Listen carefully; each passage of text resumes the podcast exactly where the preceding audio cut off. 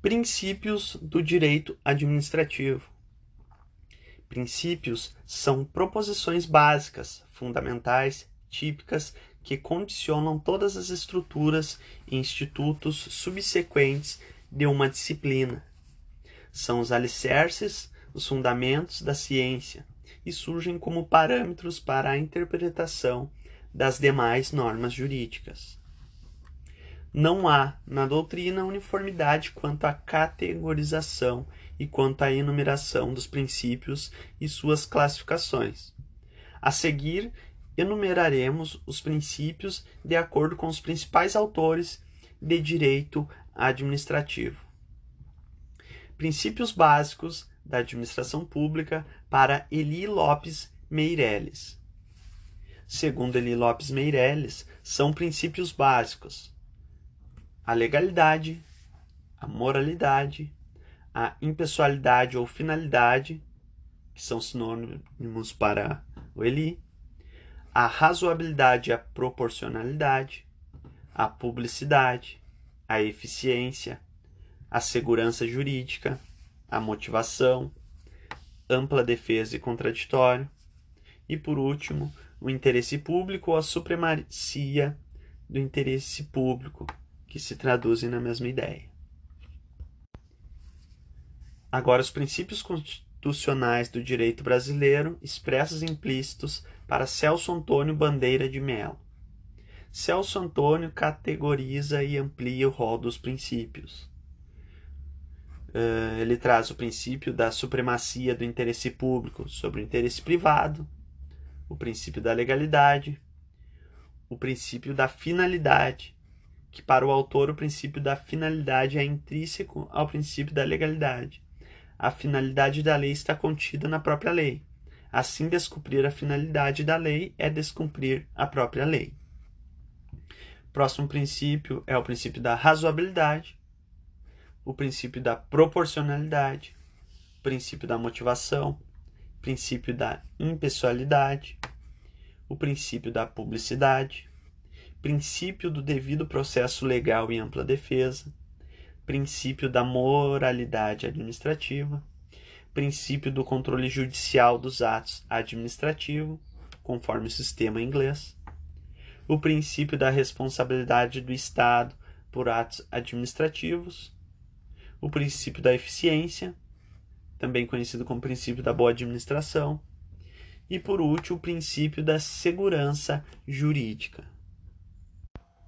Agora, princípios administrativos para José dos Santos Carvalho Filho, que faz uma categorização. Vejamos.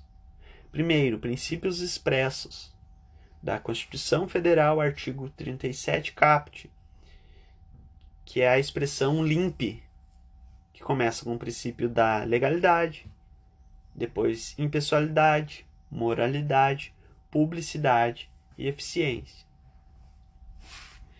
Agora, os princípios reconhecidos, como o princípio da supremacia do interesse público, o princípio da autotutela, que é um princípio expresso na Lei 9.784 de 99, no artigo 53, que diz: a administração deve anular seus próprios atos quando eivados de vício de legalidade e pode revogá-los por motivo de conveniência ou oportunidade respeitados os direitos adquiridos.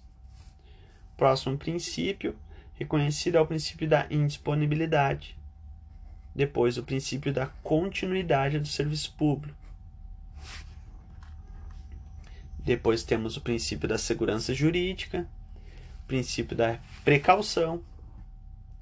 Depois traz o princípio da razoabilidade e o princípio da proporcionalidade. Agora, os princípios da administração pública para Maria Silvia Zanella de Pietro. Ela traz o princípio da legalidade, supremacia do interesse público, impessoalidade, presunção de legitimidade ou veracidade, especialidade, controle ou tutela, autotutela, hierarquia, continuidade do serviço público, publicidade, moralidade administrativa, razoabilidade e proporcionalidade, motivação, eficiência, segurança jurídica, proteção e confiança e boa-fé. A seguir analisaremos cada um dos princípios, os mais importantes. Princípios da administração pública, começando pelo princípio da supremacia do interesse público. Este princípio é indispensável para o convívio social. Supremacia é superioridade, sobreposição do interesse público face do interesse individual. Vincula o legislador e a autoridade administrativa em toda a sua atuação. Uma observação. Cuidado, não é superioridade do Estado, do administrador, e sim do interesse público. Exemplo 1. Por conta das cláusulas exorbitantes, o Estado poderá alterar o contrato administrativo em nome da supremacia. Exemplo 2. Atos administrativos são auto-executáveis, não precisam de autorização do judiciário, conforme a supremacia do interesse público. Interesse público é igual a prerrogativa mais obrigações. Uma vez identificado o interesse público, a administração não pode dispor, ela tem que cuidar, proteger, perseguir esse interesse público. Celso Antônio Bandeira Melo diz que significa que, sendo interesses qualificados como próprios da coletividade, internos ao setor público, não se encontram à livre disposição de quem quer que seja por serem inapropriáveis o próprio órgão administrativo que os representa não tem disponibilidade sobre estes, no sentido que lhe incumbe apenas curá-los, o que é também um dever, na estrita conformidade do que, do que dispuser o intentio legis. As pessoas administrativas não têm, portanto, disponibilidade sobre o interesse público confiados à sua guarda e realização. Este é um princípio implícito no texto constitucional, não está escrito, embora se encontrem inúmeras regras constitucionais que a ele aludem ou impliquem manifestações concretas dessa superioridade do interesse público. Empregando essa ideia, o Constituinte introduziu alguns dispositivos que permitem ao Estado adquirir a propriedade particular independentemente da sua vontade tendo como fundamento uma razão de interesse público, instituto esse denominado desapropriação. Todavia, a previsão no artigo 2 caput da Lei 9784 de 99. Artigo 2 a administração pública obedecerá, dentre outros, aos princípios da legalidade, finalidade, motivação, razoabilidade, proporcionalidade, moralidade, ampla defesa, contraditório, segurança jurídica, interesse público e eficiência. Parágrafo único. Nos processos administrativos são observados, entre outros, os critérios de: inciso 1, atuação conforme a lei e o direito, inciso 2, atendimento a fins de interesse geral, vedada a renúncia total ou parcial de poderes ou competências, salvo autorização em lei. O que algumas correntes falam sobre o tema? Primeira corrente é a corrente minoritária da doutrina, que defende esse, que esse princípio serve como instrumento para a prática de arbitrariedade. Defendem que ele deveria ser desconstituído, desconstruído. Por exemplo, ao desapropriar uma determinada propriedade para construir uma escola, não seria a supremacia do interesse público, mas sim uma ponderação entre direitos fundamentais, educação versus propriedade. Já a segunda corrente, que é a corrente majoritária, defende que o princípio não deve ser desconstruído, ele deve ser aplicado de forma correta, coerente tem que manter o princípio, mas aplicá-lo de forma verdadeira. Agora, o princípio da indisponibilidade do interesse público. O administrador ele não pode abrir mão do interesse público. É um limite ao princípio da supremacia e significa indisponibilidade. A expressão interesse público representa uma categoria contrária ao interesse privado, individual.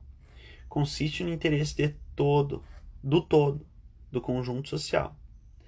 Para Celso Antônio Bandeira de Mello, o interesse público deve ser conceituado como interesse resultante do conjunto dos interesses que os indivíduos pessoalmente têm, quando considerados em sua qualidade de membros da sociedade e pelo simples fato de o serem.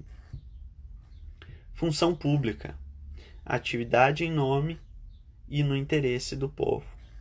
Se o direito não é do administrador, se o interesse não é do administrado, ele não pode abrir mão dele. Exemplos: licitação, transparência. Escolhe-se a melhor proposta, a mais vantajosa para o interesse público. Licitação obrigatória no caso, porém administrador justifica, justifica com uma dispensa falsa e contrata diretamente com uma empresa. Se ele abre mão de escolher a mais vantajosa, ele está abrindo mão do interesse público abuso na contratação temporária de cargos em comissão viola o princípio da indisponibilidade. Resta ainda distinguir o significado do interesse público primário e secundário. Considera-se interesse público primário o resultado da soma dos interesses público, do interesse público individual enquanto participes de uma sociedade, também denominados interesses públicos propriamente ditos. De outro lado, tem-se o interesse público secundário, que consiste nos anseios do Estado, considerando como pessoa jurídica um simples sujeito de direitos. São os interesses privados desse sujeito. Ressalte-se que o Estado, da forma como foi concebido no ordenamento jurídico brasileiro, só poderá defender seus próprios interesses privados, interesses secundários, quando não existir conflito com os interesses públicos primários.